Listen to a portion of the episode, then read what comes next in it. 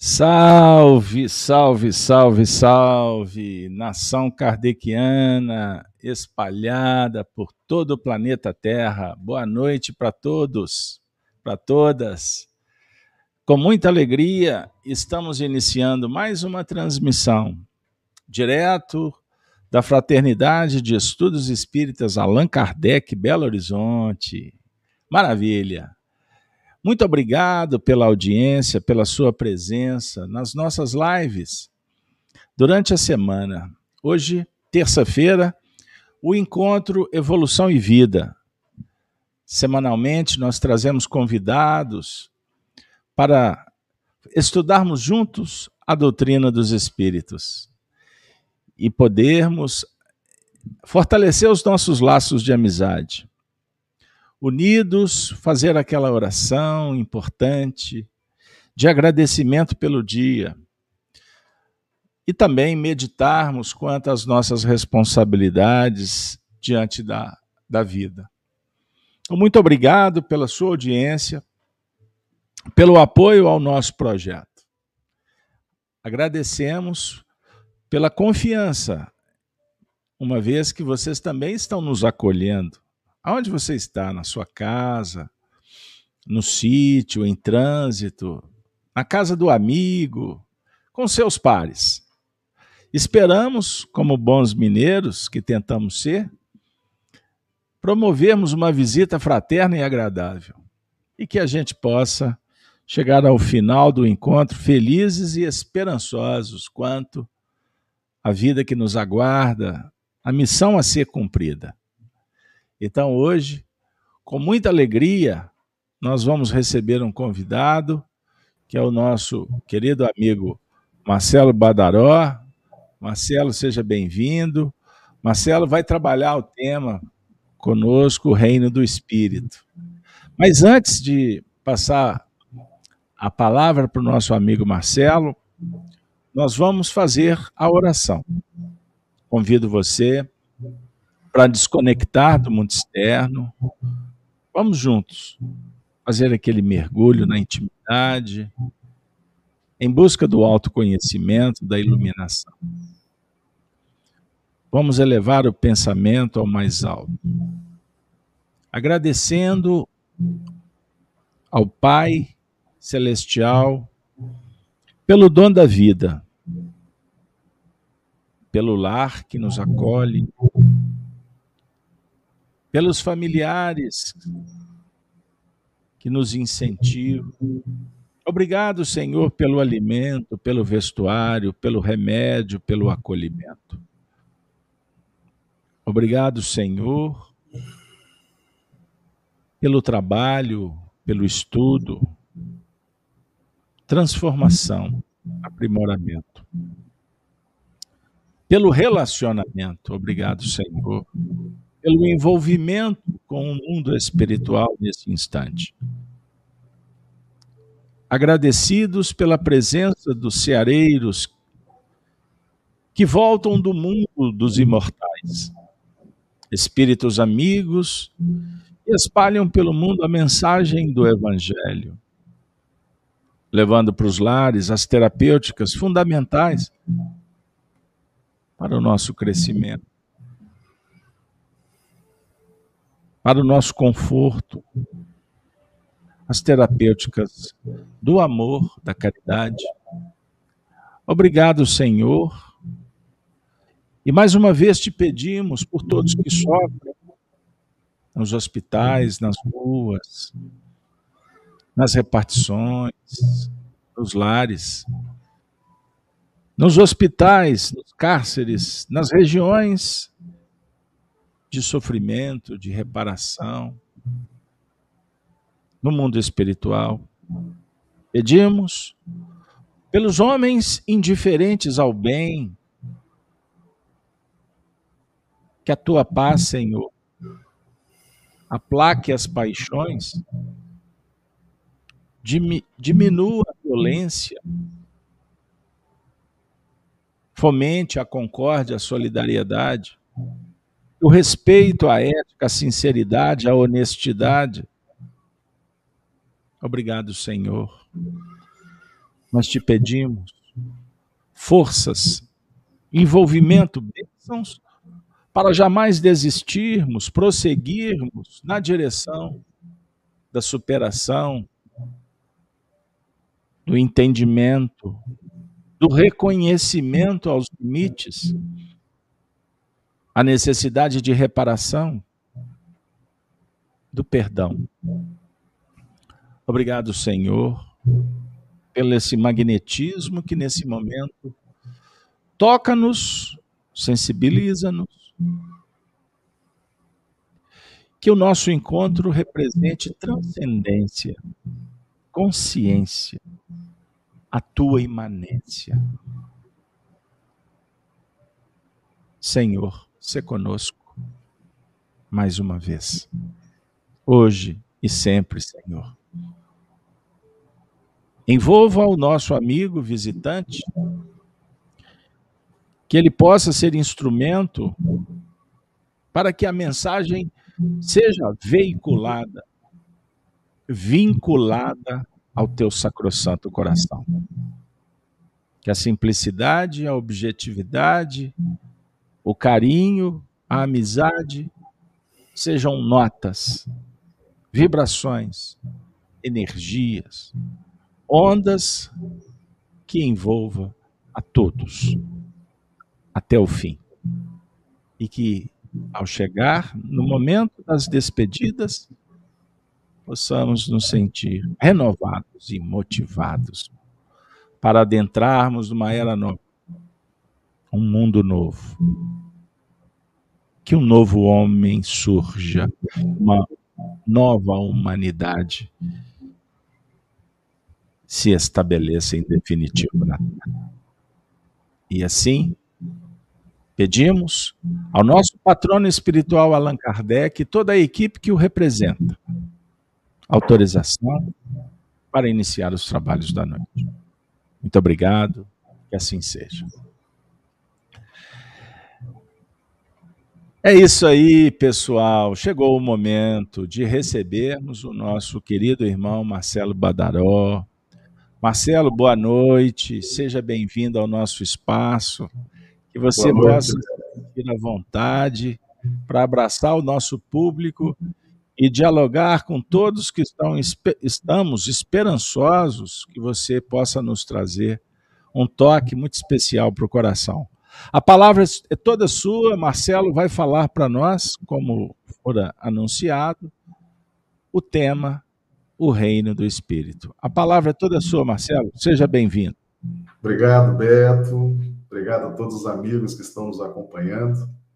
Uma alegria muito grande estar aqui podendo compartilhar com o amigo Beto esse momento de, de estudo, de reflexões, estar de volta né, à Rede Amigo Espírita após termos uma jornada, né?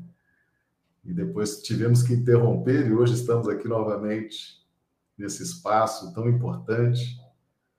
Enfim, é um momento realmente extraordinário uh, nos enche o coração de alegria e agradecemos a Deus a oportunidade de estarmos aqui.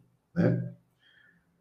Bem, meus amigos, nós temos nessa questão envolvendo o reino do Espírito, nós temos feito algumas análises, algumas reflexões acerca do, da encarnação de Jesus contemporânea à reencarnação do profeta Elias, que reencarna na personalidade de João Batista. Então, é muito interessante o contexto desses dois espíritos, o Cristo, o governador espiritual do nosso planeta, e Elias, agora como João Batista. E o que, que há por trás dessa, dessas encarnações? Né? Por que, que João Batista eh, reencarna na condição de primo de Jesus? Eles são contemporâneos E por que Jesus se refere a João Batista com tanta ênfase, principalmente quando uh, ele pretende falar da reencarnação? Então, Jesus teve oportunidade de nos ensinar acerca da reencarnação, algumas vezes indiretamente, né? Ele chegou a perguntar para os discípulos: Quem dizem os homens que eu sou?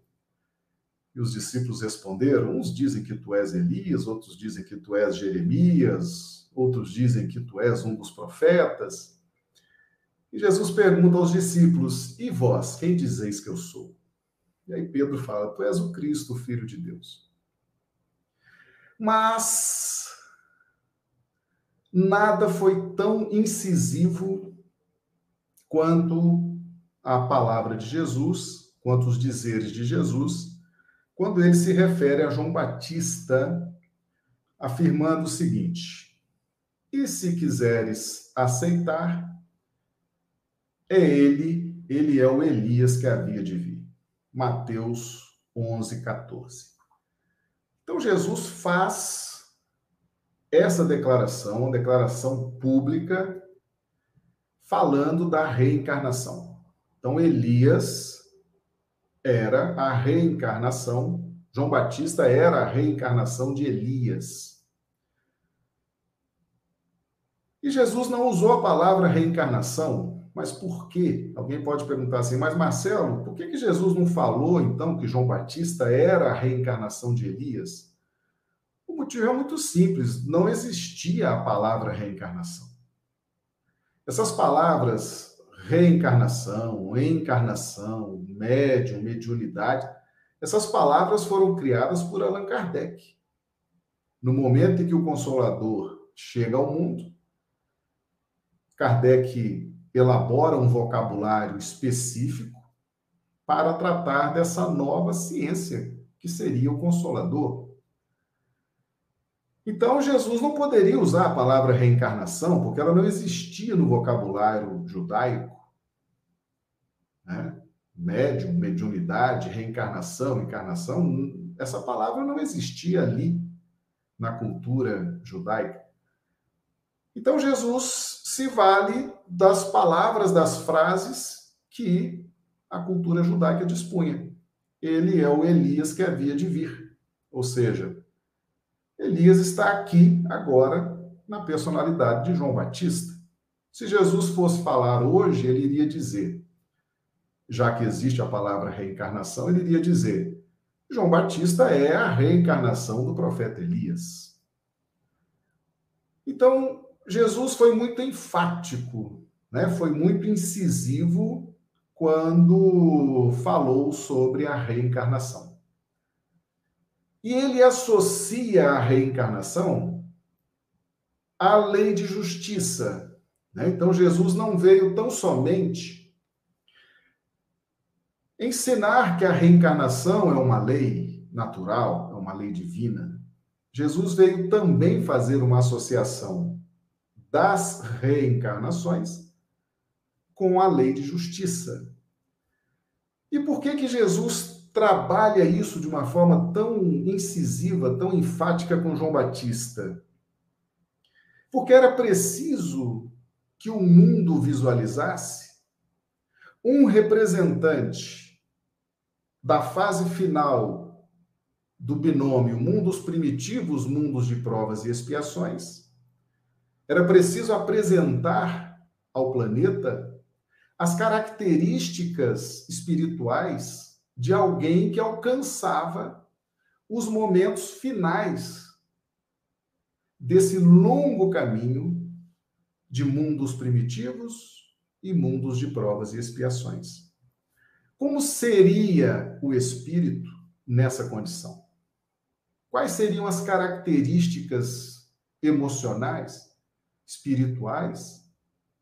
Quais seriam as características de comportamento então era preciso que existisse um exemplar vivo, alguém que representasse aquele momento culminante dessa travessia em mundos primitivos e mundos de provas e expiações. Porque ele, Jesus, já era o representante da lei do amor. Ele já trazia em si o filho do homem desperto e o filho de Deus com as suas potencialidades crísticas já despertadas, já consolidadas. Então era preciso que existisse um paralelo. Era necessário uma comparação. Os grandes mestres, eles utilizam muito a comparação. Se valem muito do que é paralelo, do paralelismo, das comparações. Então João Batista reencarna, Elias reencarna, com as características próprias de um espírito naquela condição evolutiva. E Jesus se apresenta como o filho do homem, o filho de Deus, o Cristo. Mas era preciso conhecer, e antes de Jesus, como era? Como era Jesus antes? Como era o espírito antes de alcançar essa condição? E aí então João Batista se apresenta servindo de referência, servindo como modelo para que essa didática, esse ensino, se tornasse mais plausível, mais compreensível por todos nós. Então, a primeira afirmativa que Jesus assevera é que João Batista era a reencarnação de Elias. Pronto. A reencarnação existe, a reencarnação é uma lei, a reencarnação é um fato. Jesus afirma isso. Mas Jesus não foi apenas ensinar que a reencarnação existe. Né? Ele veio trazer também outras, outras características, porque era importante ressaltar a condição espiritual daquele que representava o final do ciclo de mundos primitivos e mundos de provas e expiação. Então, nós trouxemos aqui, lá do Evangelho de Lucas 7, 33, 34. Jesus disse o seguinte: Por que veio João o Batista, que não comia pão nem bebia vinho, e dizeis: tem demônio. Veio o filho do homem, Jesus se referindo a ele, que come e bebe, e dizeis: Eis aí um homem comilão e bebedor de vinho, amigo dos publicanos e pecadores. Então, meus amigos, vejam bem. João Batista não comia pão nem bebia vinho. O filho do homem comia e bebia. Características espirituais de quem está finalizando o ciclo evolutivo de mundos primitivos, posteriormente, mundos de provas e expiações. Não comia e nem bebia vinho. Não comia pão e nem bebia vinho. Por quê? Porque João Batista estava usando a sua energia, o seu conhecimento, a sua vida para resolver questões relacionadas à lei de justiça. Quê? Porque João Batista tinha sido Elias, um grande profeta de sua época, uma referência na cultura de Israel, mas não compreendia muito bem os aspectos da tolerância religiosa e não compreendia muito bem que Jesus atende a todos nós a partir das nossas escolhas. Jesus, o governador espiritual do planeta, respeitando as nossas escolhas, na pauta da pujança ou da limitação do nosso livre-arbítrio, Jesus sabe oferecer as circunstâncias adequadas àquela nossa condição. Hoje nós compreendemos isso. Hoje nós sabemos, por exemplo, que na doutrina espírita, muitas pessoas se perguntam por que que muitas pessoas não aderem ao espiritismo? Muitos até chegam às nossas casas espíritas, ficam ali alguns meses, depois desaparece. Muitos começam, às vezes passam até anos, afastam, abandonam, por causa do livre-arbítrio. Muitas vezes não é chegada a hora da pessoa ter contato de comer pão e beber vinho.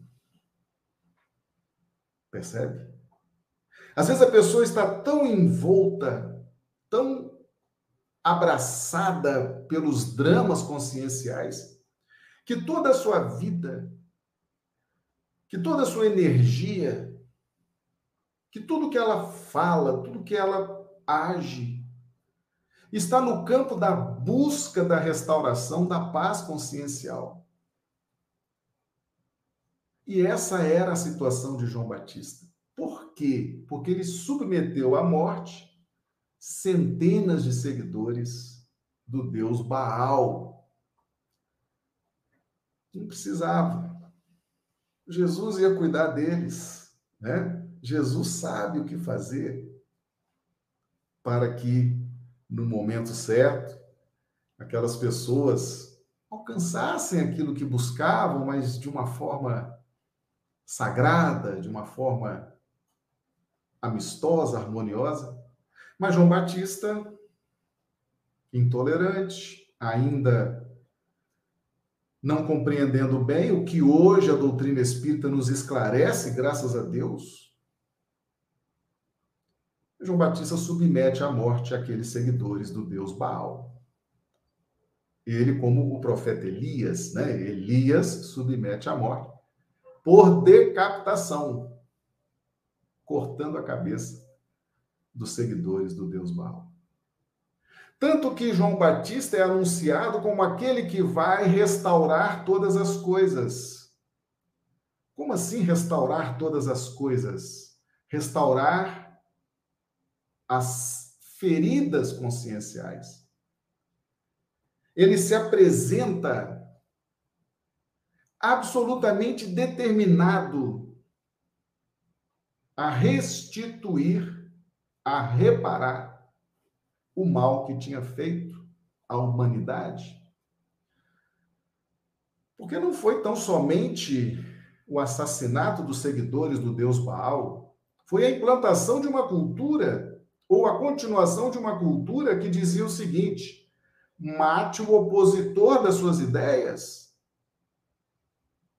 Meu Deus, não era tão somente retirar a vida de centenas de espíritos encarnados pela questão da fé, mas era também incentivar a cultura do assassinato, da eliminação das ideias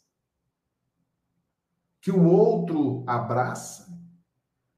A eliminação dessas ideias através da eliminação da vida do outro. Então, Elias produz para a humanidade uma reflexão dramática. Produz para aqueles espíritos que foram assassinados, produz o espanto. E aí, ele reencarna com as restrições de quem não bebe vinho e não come pão. Ou seja, a vida de João Batista estaria toda ela voltada para a reparação. para a reconstrução das linhas de fluidez consciencial. Por isso, Jesus assevera: ele não come pão e não bebe vinho. Ele está perdendo as oportunidades de aquisição de novos conhecimentos, de novas experiências, de novas circunstâncias promotoras de harmonia, de luz. Por quê? Porque ele precisa restituir ao mundo, restituir ao domínio religioso, à cultura religiosa, uma cultura de tolerância, de amor, de paz. E João Batista se apresenta um tanto quanto determinado a isso. Uma vida no deserto, vestes rústicas, se alimentando de mel e gafanhoto. E ali ele determinado à própria redenção, determinado aos sacrifícios necessários, determinado às disciplinas para que reharmonizasse a sua consciência. E João Batista foi tão determinado, mas tão determinado, que ele conseguiu alinhar o discurso com a prática. E aquilo foi terrível para as autoridades religiosas do momento, para a cultura do momento, porque a religião, naquele momento, Jesus trouxe isso. Prestai atenção nos fariseus, nos que, no que eles ensinam, porque eles estudam, mas eles não fazem o que ensinam. Então, João Batista falando e vivendo aquilo, se predispondo a ressarcir todos os débitos, conscientemente, ele produz um abalo na cultura religiosa judaica. Ele produz um abalo até em Roma. Ele produz um abalo em todos que tinham o dom da oratória, mas não conseguiam alinhar a teoria com a prática. E ele seguia determinado e era preciso que existisse um tipo desse. Não é à toa que Jesus e João Batista estão no mundo no mesmo momento. Jesus apresenta o produto da faixa de evolução nos mundos primitivos e nos mundos de provas e expiação. Esse é o produto é esse padrão que vocês vão atingir? Que vocês estão caminhando para alcançar? É este padrão de determinação. Então, João Batista é o modelo. Ele é uma vitrine que Jesus apresenta ao mundo, dizendo o seguinte: alcancem esse patamar. Porque após esse patamar, vocês vão atingir o patamar que eu estou apresentando para vocês, que é o patamar do Filho do Homem, que é aquele que alcançou o reino dos céus. Mas era preciso, Jesus, era preciso que Jesus apresentasse ao mundo um padrão final daqueles que percorreram vitoriosamente mundos primitivos e mundos de provas e expiações. E Jesus ensina que a maior virtude que alguém que está na fase final de provas e expiações possa ter é a determinação a determinação de restituir à própria consciência a paz, mesmo que para isso se submetesse à decapitação. Porque João Batista não teve medo. Não teve medo, ele manteve-se fiel até o fim e foi para a decapitação de forma consciente. Ele devia a harmonia do universo, a cultura planetária, ele devia essa reparação. E determinado foi até o fim.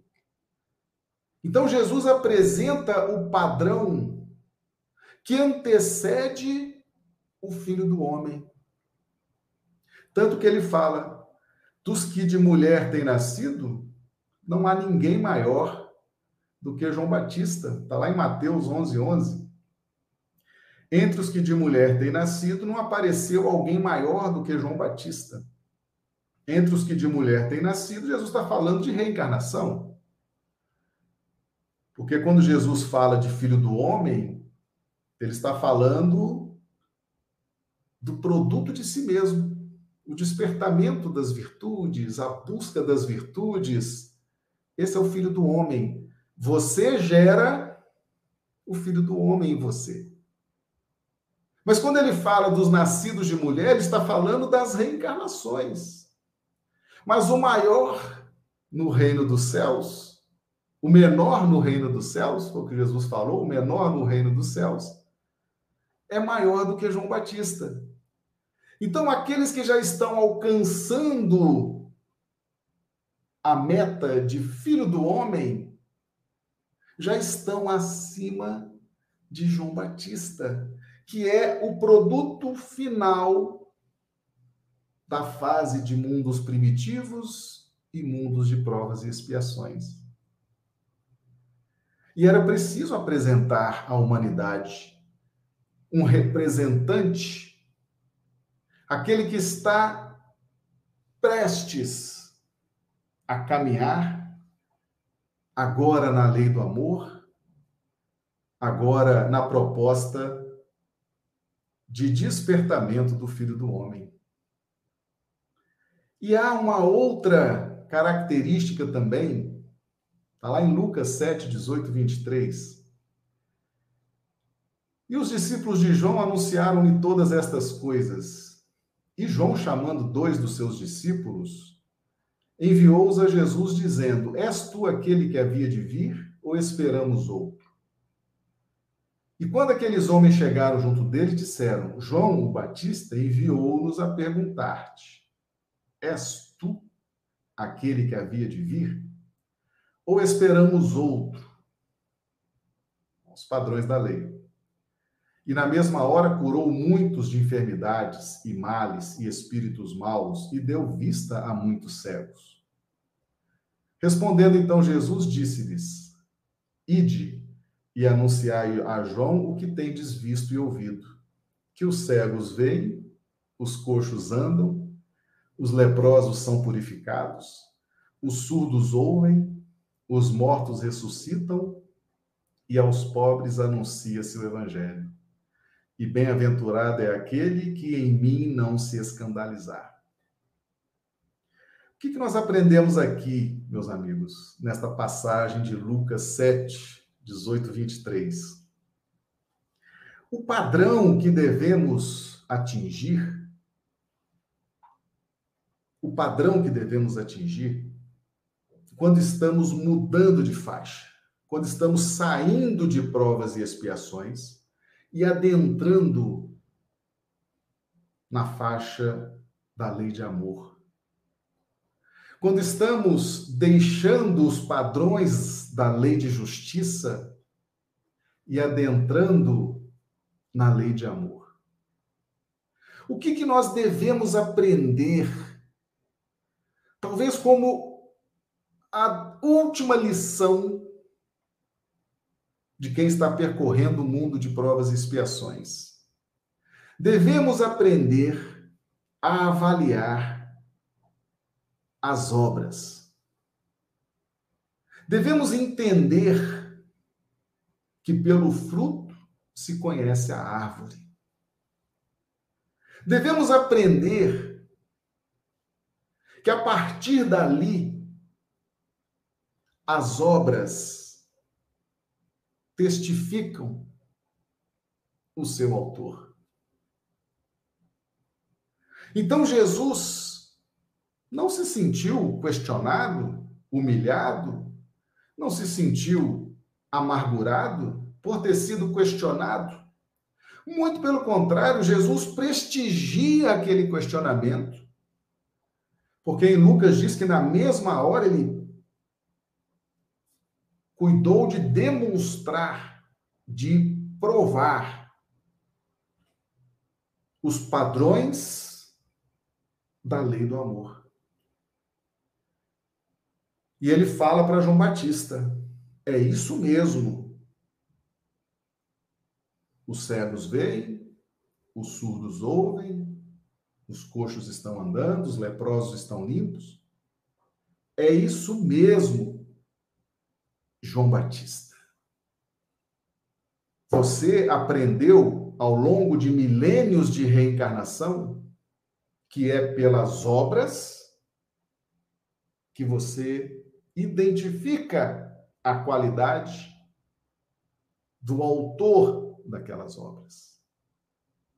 É pelo fruto que você conhece a árvore.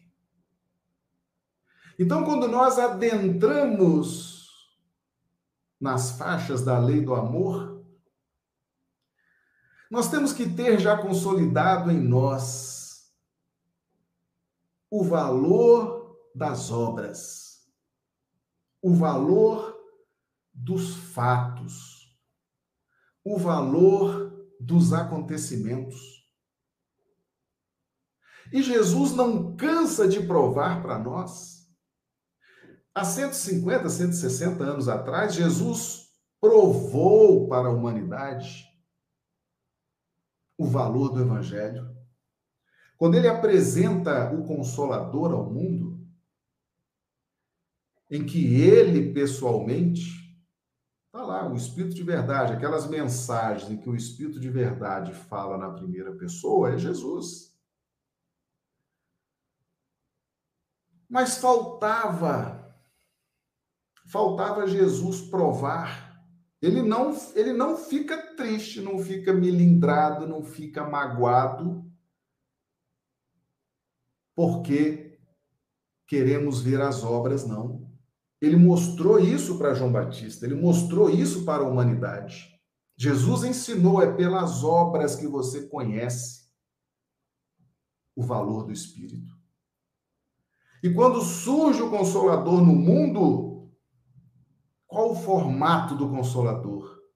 Uma pleiade de espíritos que confiaram no Evangelho, que confiaram nos ensinamentos de Jesus, que confiaram no valor das disciplinas individuais, confiaram no valor da renúncia, confiaram no valor do sacrifício, se redimiram, alcançaram a condição de filho do homem, alcançaram a condição espiritual de reino dos céus.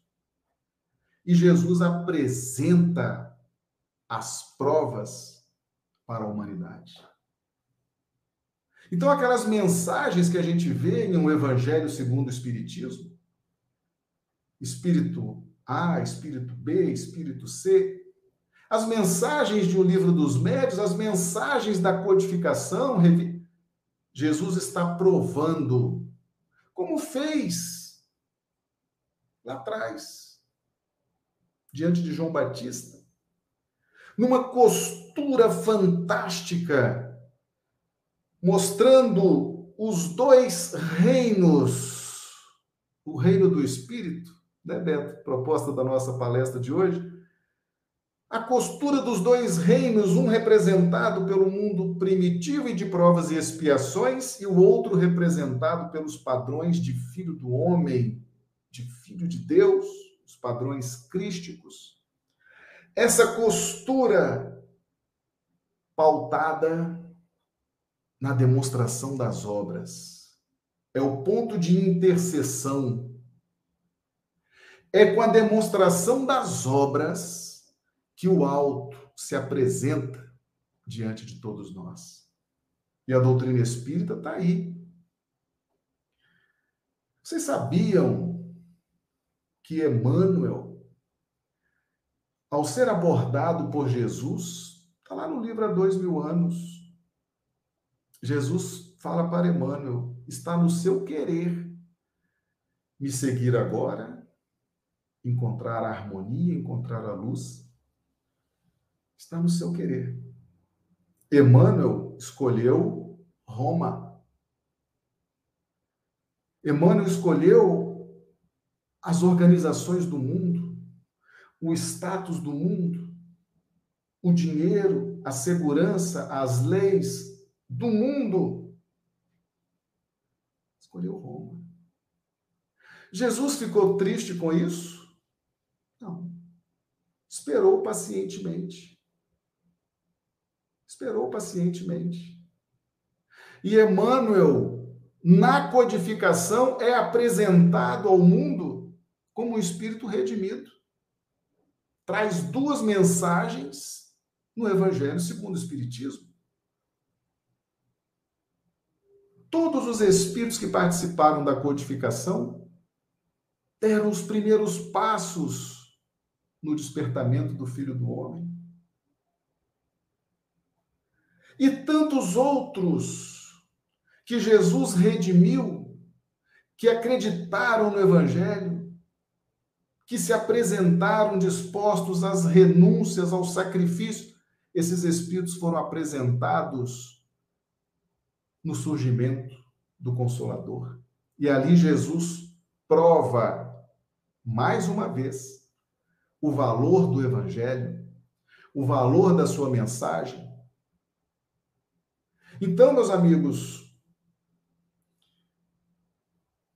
nós que estamos mais próximos de João Batista, nós que estamos querendo deixar a faixa de aprendizado pela lei de justiça, nós precisamos aprender esse padrão. É pelas obras que se conhece o valor do Espírito. Jesus demonstra isso duas vezes, lá atrás para João Batista e demonstra isso para a humanidade. Então, quando a gente vê Emmanuel contando a história do cristianismo, quando a gente vê Emmanuel contando a história do Ave Cristo, por exemplo, Tassiano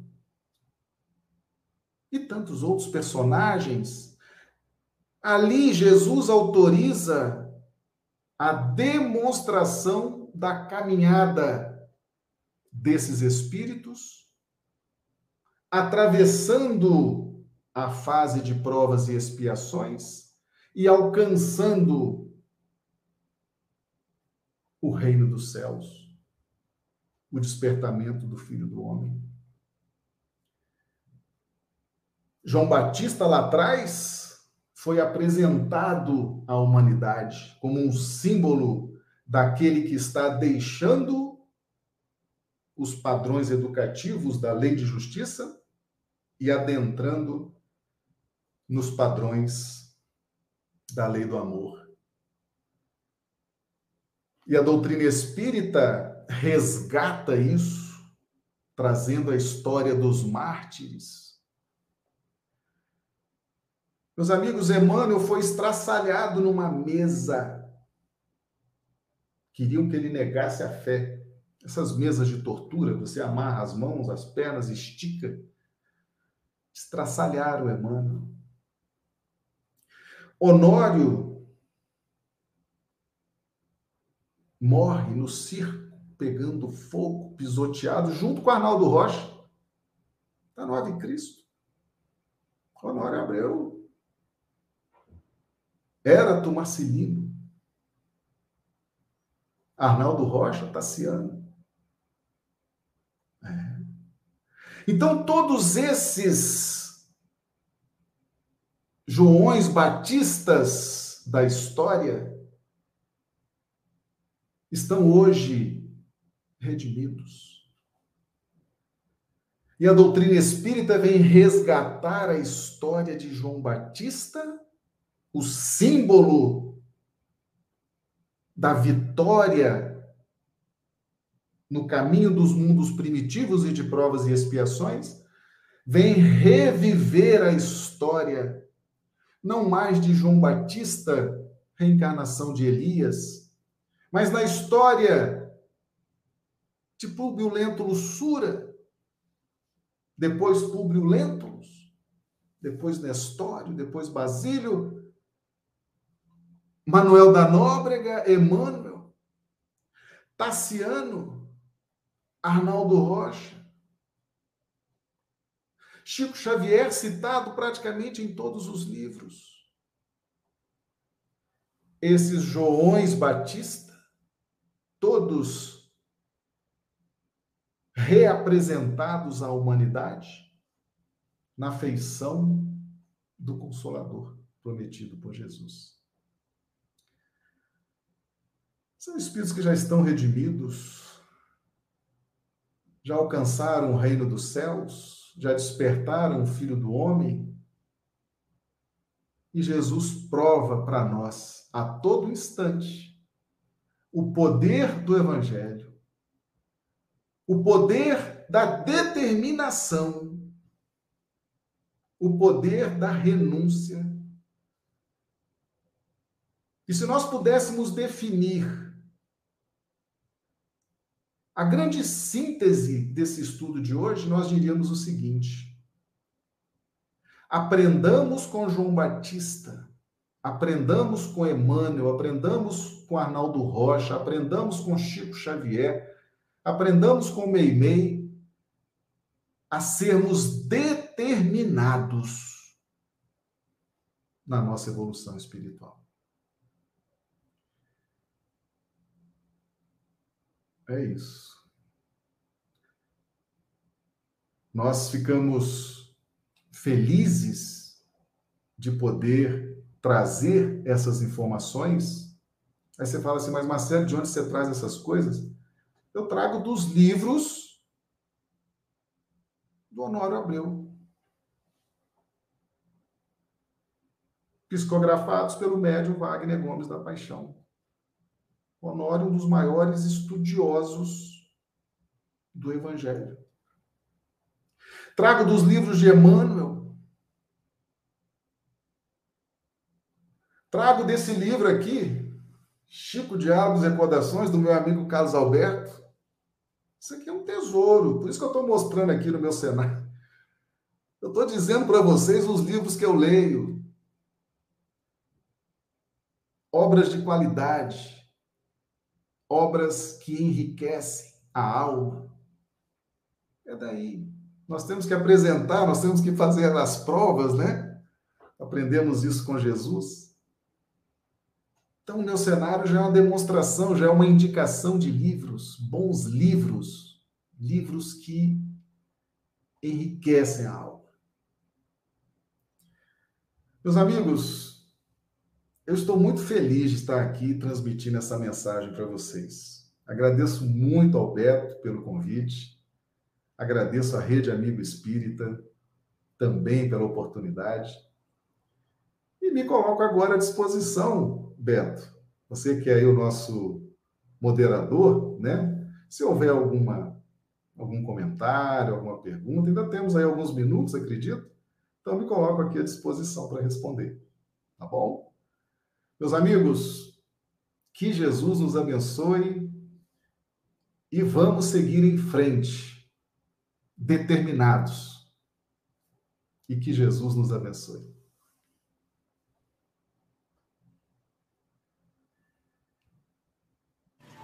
Marcelo, estávamos meditando sobre a sua abordagem e vamos percebendo é, Todas as vezes que os nossos olhos passam pelo Evangelho, pela história, a misericórdia da providência divina, que jamais nos situa uns à frente dos outros sem uma finalidade. Estou parafraseando Emmanuel.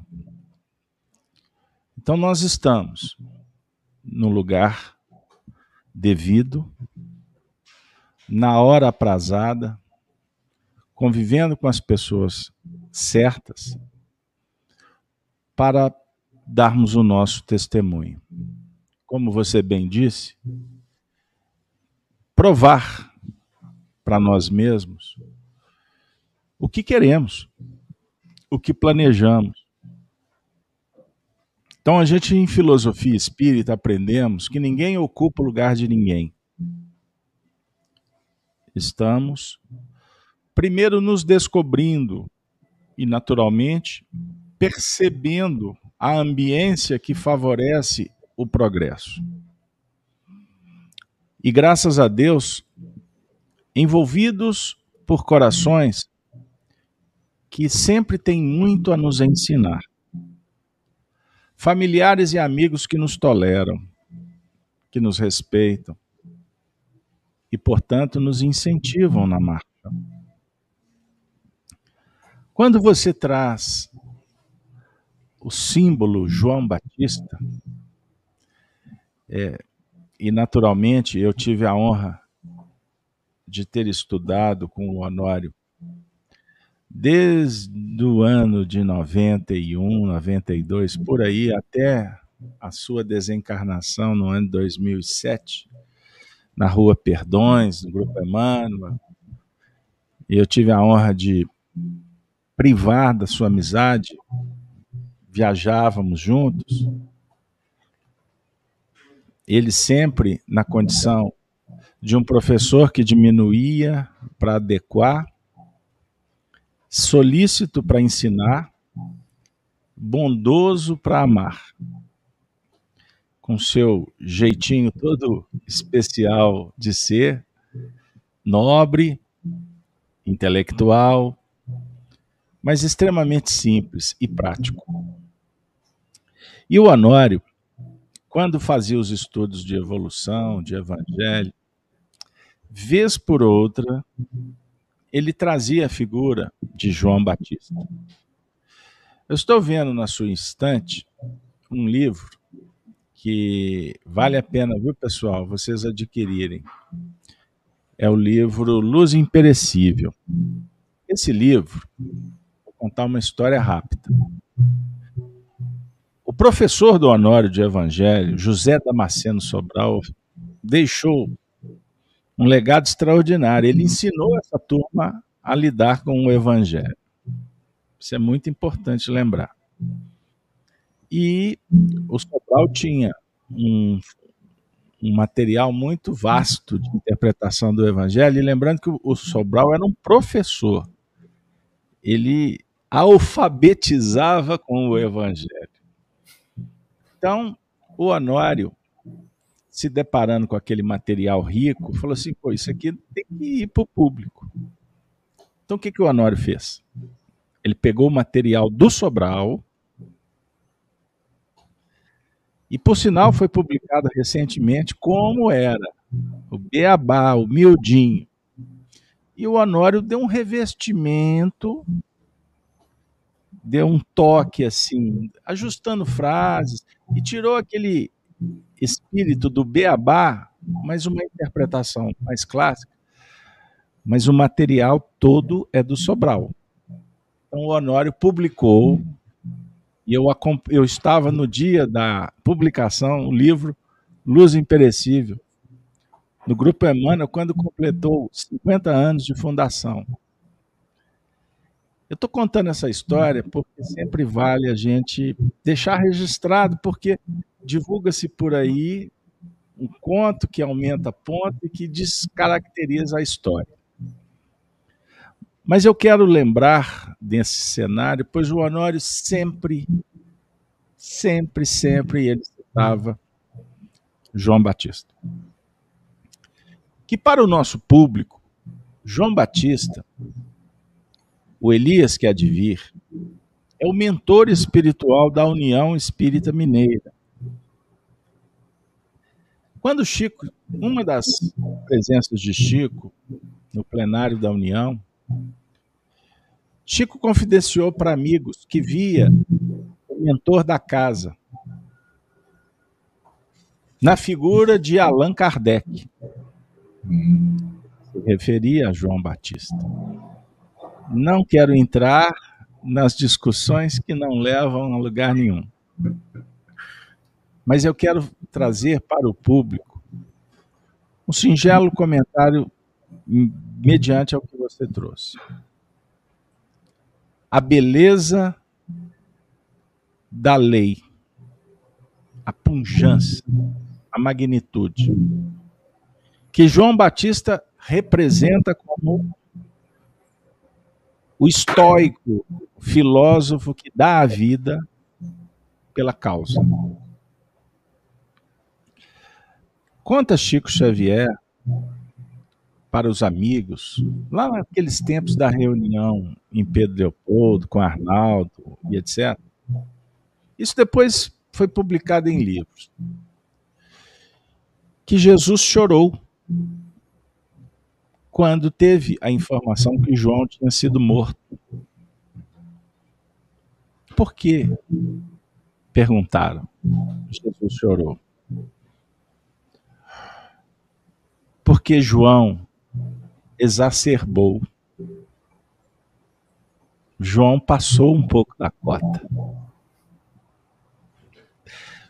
Porque a verdade, ela precisa do revestimento do amor, da bondade porque se, senão ela passa a ser representação da violência e não da misericórdia, como deveria. Por isso, um juiz por excelência, ele não é apenas definidor. Ele, por excelência, ele deveria ser um educador que aplica a lei com bondade, com oportunidade na pauta, de soerguimento de reparação. João Batista foi um juiz. Foi um juiz. Por isso ele também disse: arrependei-vos, porque é chegado o reino dos céus. É a consciência despertando para um novo tempo mas consciente que temos que percorrer uma senda para chegar num estágio divino. Você também lembrou. Então, eu estou vendo aqui no chat, meu amigo Marcelo, a nossa querida amiga Dora disponibilizou uma reflexão que para ela a síntese é a palavra determinação. Verdade. João, João Batista representa a determinação, a verdade. Então a gente passa pelos ciclos da verdade, da experiência, do conhecimento, da virtude. Isso vai garantir a preparação para um amor supremo. A regeneração é uma era, mas não é tudo. Ela é só mais uma etapa. Então, observem quantos milênios nós viveremos sobre a influência de João Batista. Porque nós estamos pondo em prática o Espiritismo. O Espiritismo é raiz. O espiritismo da caridade, o espiritismo de Kardec, o espiritismo dos tempos do Chico, do Arnaldo, da Ivone, do Eurípides, do Bezerra. Esse é o espiritismo. E não o espiritismo sucateado nesses tempos de fake news, de mentiras implantadas como verdades por falsos profetas que se autoproclamam enviados.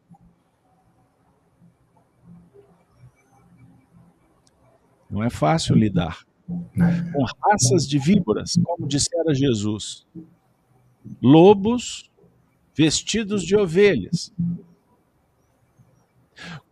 apoiado em falsas virtudes,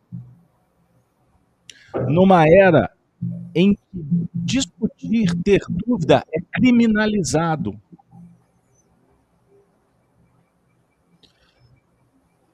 Censura, cárcere declarado, hipocrisia. João Batista falou. João Batista disse: a doutrina espírita explora não para condenar homens, porque não nos interessa mais esse assunto. Porque os homens resolvem com os homens. Emmanuel disse: quem se compromete com César, com César se ajusta. A treva mata a treva, ela dá tiro no próprio pé. A mentira, o debaixo do tapete, amanhã vem à tona. O diálogo espírita é com o espírito imortal. O diálogo espírita é com a reparação íntima. É com um amor que preenche, que aproxima, que acalenta, que luariza, que harmoniza, que baila, poetiza, liberta, chora e sorri que se encanta sempre com a vida que se abre, dizendo: Vinde a mim, vinde a mim, vinde a mim, todos vós. Marcelo, eu te agradeço de alma e coração por ter retornado e eu vou aproveitar que as luzes estão se apagando, a cortina vai fechar daqui a pouco para dizer para o nosso público que o Marcelo hoje veio trazer é, uma notícia. Marcelo está de volta para Belo Horizonte depois de algumas décadas fora. Verdade. Está de volta para integrar o quadro de trabalhadores da Fraternidade de Estudos Espíritas Allan Kardec. Ele vai ser membro do nosso grupo atuante presencialmente a partir de novembro, que estamos retornando às nossas atividades gradativamente. E o Marcelo vai fazer um programa no canal Gênesis, que nós estamos preparando. Daqui a algumas semanas nós vamos iniciar, que é o, será o programa Médiuns e Mediunidade. Então, hoje, nós estamos fazendo um coletivo a pronto, arrumando o time, para que daqui a pouco a gente possa dar é, um passo à frente nesse cenário de dialogar com o nosso público, trazer Jesus para as nossas vidas e o Espiritismo raiz para promover o nosso bem-estar, o nosso progresso, a nossa segurança, a nossa tranquilidade. Lembrando que a FEAC tem um compromisso com Elias, com João Batista e com Kardec. Esse é o nosso espiritismo. Esse é o espiritismo que Belo Horizonte tem um compromisso, e não à toa que já tu citaste o nosso querido amigo Wagner da Paixão, vamos lembrar que através da mediunidade do Wagner foi psicografado um livro que deveríamos conhecer.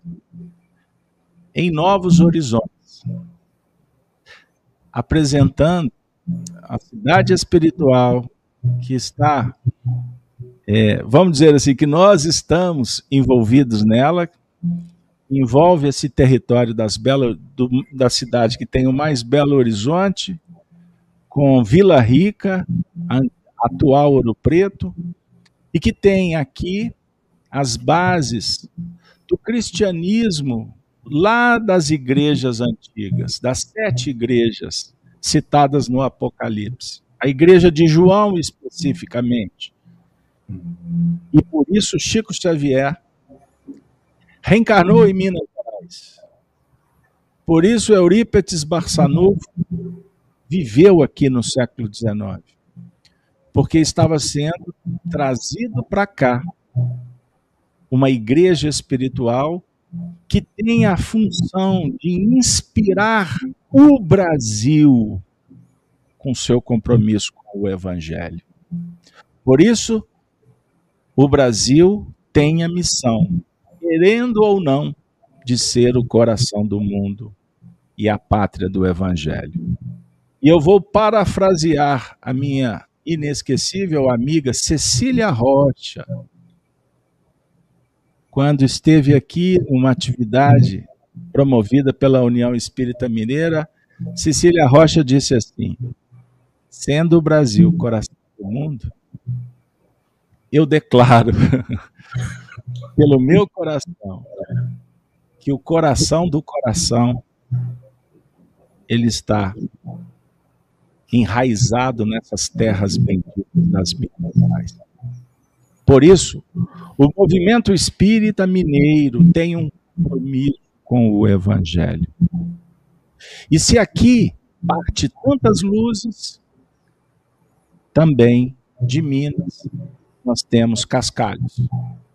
Que o nosso público aprenda a selecionar, que o nosso ambiente possa prodigalizar sempre as flores da fraternidade. No ambiente de igualdade. E como aqui viveu os inconfidentes, com independência, pois não negociamos com sistemas, não temos interesse com o politicamente correto. Aqui nós tentamos trabalhar com a verdade. A verdade não sob o ponto de vista das nossas opiniões, que não tem significado nenhum. Nós trabalhamos com o fundamento da doutrina espírita. Se vocês acham que não é verdade, por favor, hashtag dialogue com Kardec. O nosso papel é revelar doutrina espírita. Por isso, Marcelo, muito obrigado. Eu peço que você faça a prece final para encerrarmos o nosso encontro de hoje e que nós possamos ter muitas outras oportunidades. Valeu. Por favor, faça a prece. Alegria muito grande no nosso coração. Então, nós convidamos a todos os amigos a mantermos os nossos pensamentos, os nossos sentimentos elevados ao alto, agradecidos pelo dom da vida pela oportunidade da reencarnação, agradecidos pela oportunidade de estarmos reunidos neste ambiente acolhedor, de paz, de luz, e que as vibrações desta noite nos contagiem a vontade, a determinação que as vibrações desta noite nos alegrem e nos façam olhar para frente e para o alto. Que Jesus seja este farol poderoso iluminando os nossos caminhos. Que nós possamos permitir que o Mestre adentre em nosso mundo, em nossa consciência, em nossa vida.